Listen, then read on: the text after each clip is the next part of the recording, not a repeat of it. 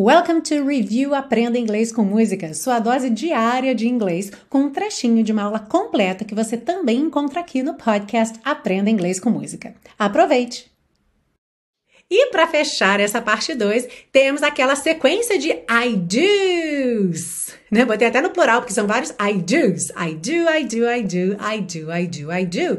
E a tradução, eu brilho, eu brilho, eu brilho, eu brilho, eu brilho, eu brilho. E talvez você tenha pensado, mas como assim I do é eu brilho, se o verbo do não significa brilhar? Hum. É só você trazer o Sherlock Holmes que existe dentro de você. E aí você vai dizer: elementar, meu caro Watson. Vamos avaliar o que veio antes dessa frase I do, I do, I do. E aí nós temos And I glow, and I glow with just the thought of you. E eu brilho, e eu brilho só de pensar em você. I do, I do, I do, I do, I do, I do. Então todos esses I do's são o que? Eu brilho. Por quê? Porque a gente já sabe que quando nós estamos no tempo presente, o verbo do é o auxiliar do tempo presente e ele tem a capacidade de substituir qualquer verbo que já tenha aparecido antes, com exceção de verbos modais e do verbo be. Abra um parêntese aqui para dizer que o do vai ser usado se o sujeito for I, you, we e they. Se for he, she or it, o auxiliar será does, right? Então, se fosse he, he does, he does, he does, he does.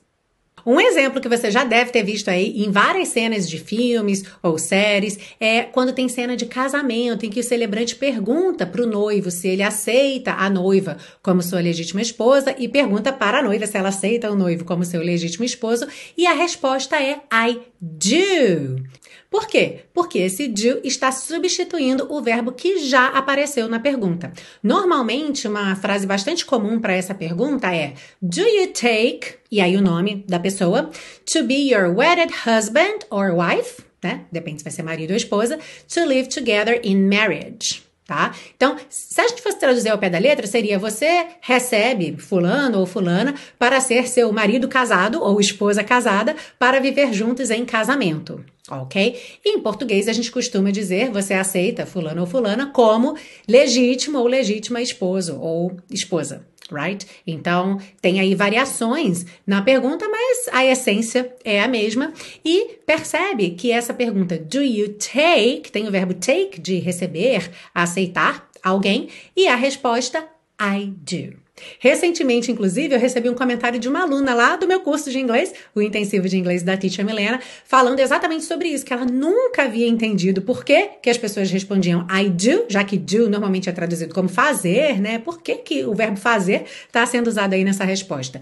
E olha que ela não era iniciante, já tinha feito outros cursos de inglês, já tinha perguntado por que, que era assim, e a resposta era porque é assim. E não é porque é assim, né, gente? É porque o do é o verbo auxiliar do presente. Ele pode pode substituir qualquer verbo no presente que não seja modal, nem seja o verbo be, ok? E, claro, se for he, she ou it, vai ter aí a conjugação desse do, que vai ser does.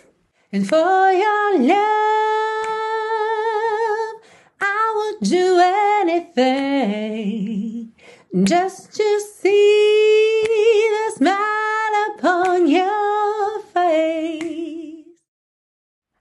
E se você busca um curso de inglês passo a passo com a minha orientação, conheça o Intensivo de Inglês da Teacher Milena, meu curso de inglês que te oferece 30 dias de garantia incondicional. Saiba mais em www.intensivo.teachermilena.com.